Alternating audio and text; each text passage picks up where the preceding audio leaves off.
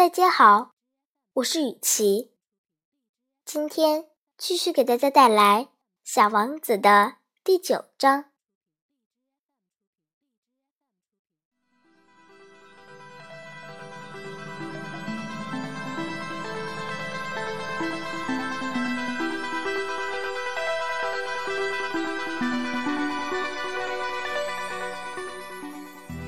我想，小王子。大概是利用一群候鸟迁徙的机会跑出来的。在他出发的那天早上，他把他的星球收拾得整整齐齐，把他上头的活火山打扫得干干净净。那里的两座活火山，用来做饭再好不过了。那里还有一座死火山。他也把它收拾利索了，才离开。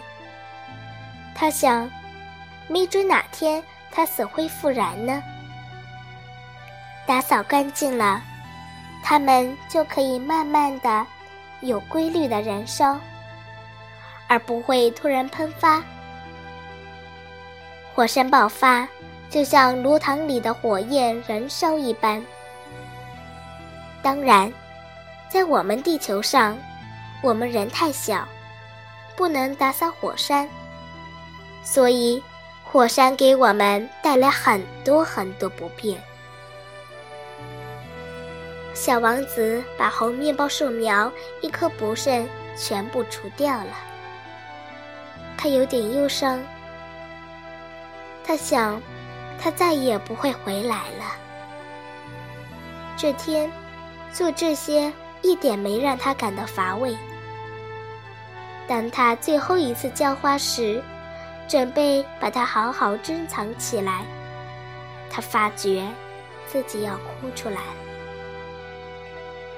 再见了，他对花儿说道。可是花儿没有回答他。再见了，他又说了一遍。花儿咳嗽了一阵。但并不是由于伤风，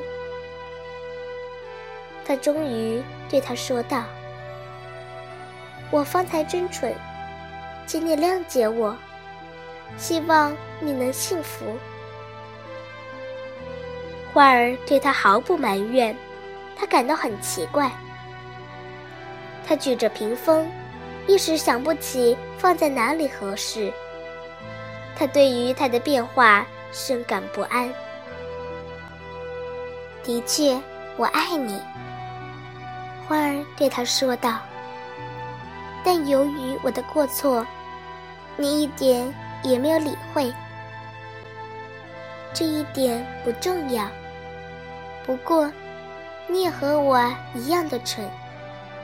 希望你今后能幸福。把罩子放在一边吧，我用不着它了。”要是风来了怎么办？我的感冒并不那么重。夜晚的凉风对我倒有益处。我是一朵花。要是有虫子、野兽呢？我要是想认识蝴蝶，经不起两三只尺货是不行的。据说这是很美的。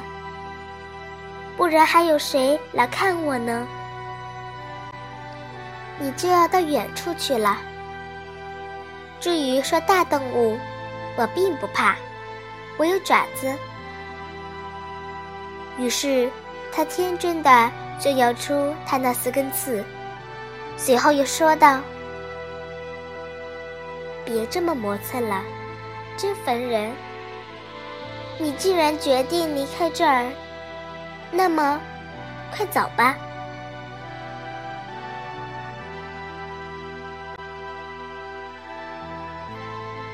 他不愿意小王子见到他的软弱，他想让他觉得自己是朵坚强的花。